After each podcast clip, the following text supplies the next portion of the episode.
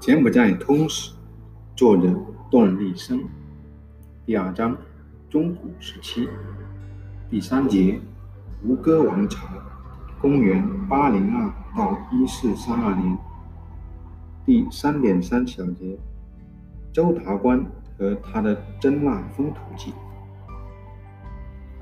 元人周达观的《真腊风土记》是世界上仅存的最早全面记录柬埔寨吴哥时期政治、经济、宗教、文化、社会风俗等各方面情况的专著。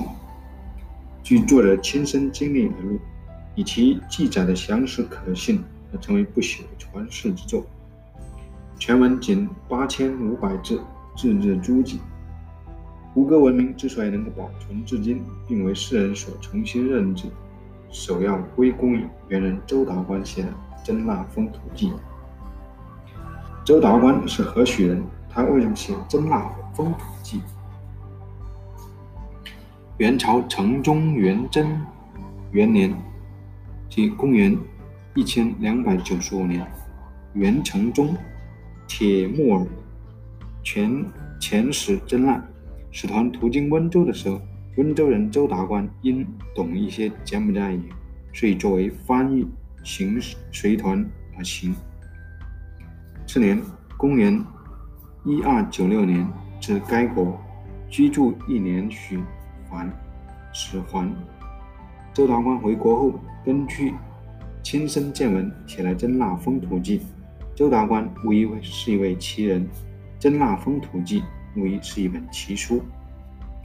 关于其人周达观，我们知道的情况甚少。《四库全书总目提要》只有一句话：“达观，温州人。”清人吴立凤手手写本《真腊风土记》跋说：“达观一作谏官，元人，自号草亭义民，其志表，其表志官爵不可得而详也。”关于周达观的身世，所知仅仅如此，显然跟他卓越的贡献是不相称的。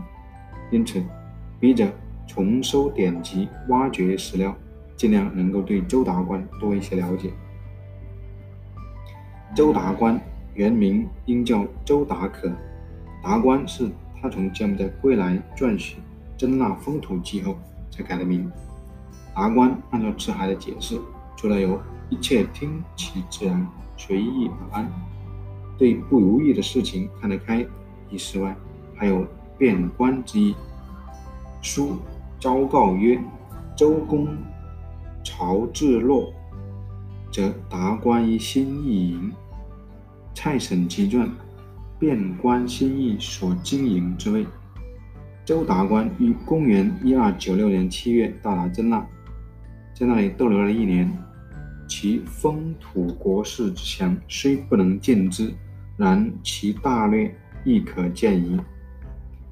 他用达官之名题署《真腊风土记》，以及遍观真腊风土。书成之后，交送当时居寓居杭州的著名诗人和学者武秋衍过目。武秋衍倍加推崇。作诗三首以证，因周达观新名尚不为人所知，所以武秋衍仍称他为称他的旧名周达可。周达观的生卒年月史无明载，我们可以根据现存材料推测一个大概。据周达观自己叙述，他随时赴真腊是公元一二九六年，这个时间是不会错的。关键是当时他多大年纪？武秋衍正周达观诗提了一条重要线索：意欲闻周话，其观其壮年。可见周达观的真腊之情正当壮年时期。因而，公元一二九六年倒退三十年，周达观当生于公元一二六六年左右。这一卒年，公元一三四零年，他还为林坤的。《成斋杂记》亲笔作序，说明此时他尚在人世，但已是八十左右的老翁。周达观辞世，当在此后不久。关于周达观的家世，无亦无直接材料。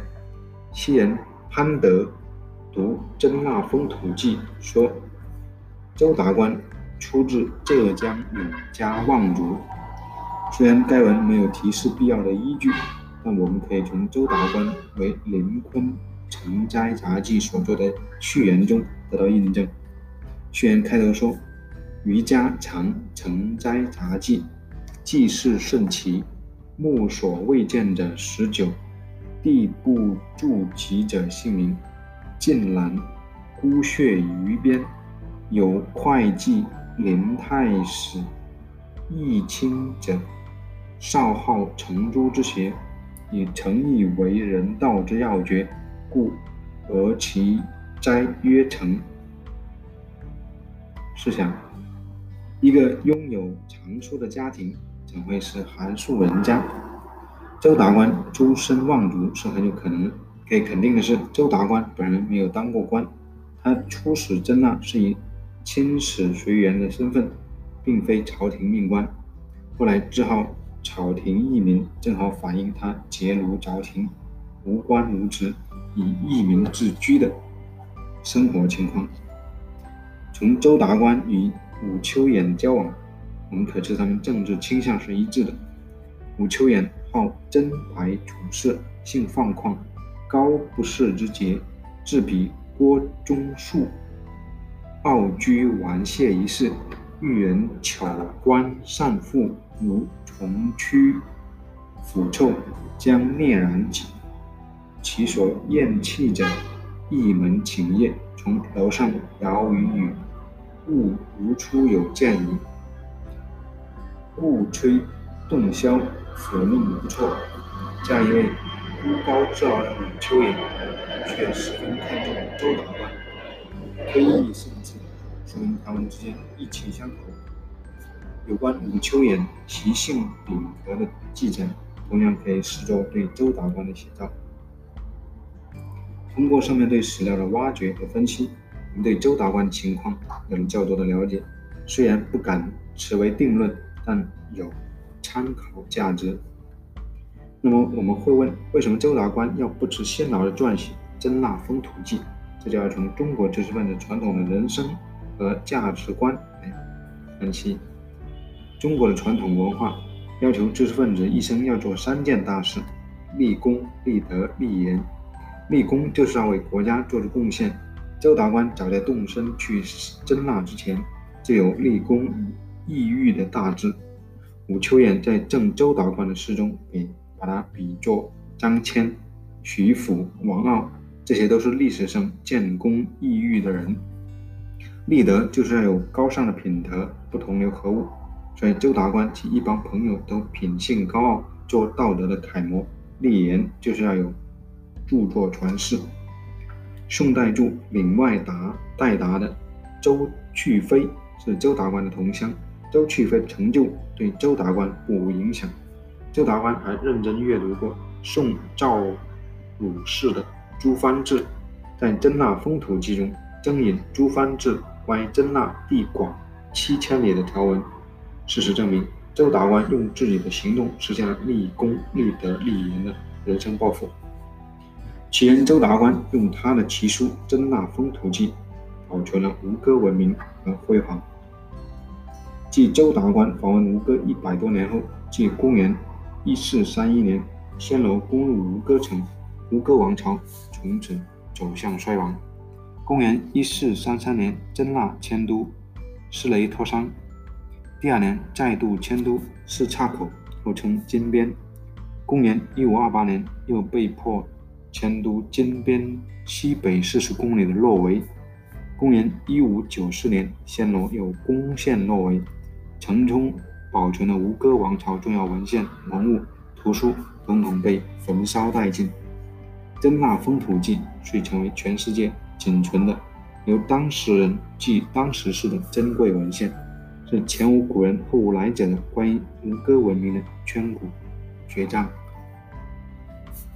公元十九世纪，沉睡于热带丛林中数百年的吴哥遗迹才重新被唤醒，而《真腊封土记》。则是打开吴哥之谜的金钥匙。亨利·穆奥是法国的一位博物学家和探险家。公元1858年，他受巴黎地理学会委托，到湄公河流域考古探险。西方汉学家对包括《真腊风土记》在内的中文古籍的翻译，是亨利·穆奥相信吴哥文明的存在不是天方夜谭式的神话。在先例向导的带领下，他们用砍刀劈开密林，在一块被树根和藤蔓包裹的石头上发现了文字。捕捉到了遥远文明的影子。沿着一条石头铺的铺就的大道，终于看到了吴哥是高耸的塔尖。亨利·穆奥说：“看到这些塔尖的那一刹那，我感到了心在颤栗。此时，你除了能够怀着敬慕的心情默默的凝视外，没有办法再组合一个词去赞美这建筑史上的奇妙的景物了。”亨利·穆奥是把吴哥遗址信息。传递出去的第一个西方人。随着吴哥遗址被逐步清理修复，吴哥慢慢恢复了旧有的容貌。吴哥文明之谜被一个破解，而破解的依据正是周达官的《真腊风土记》。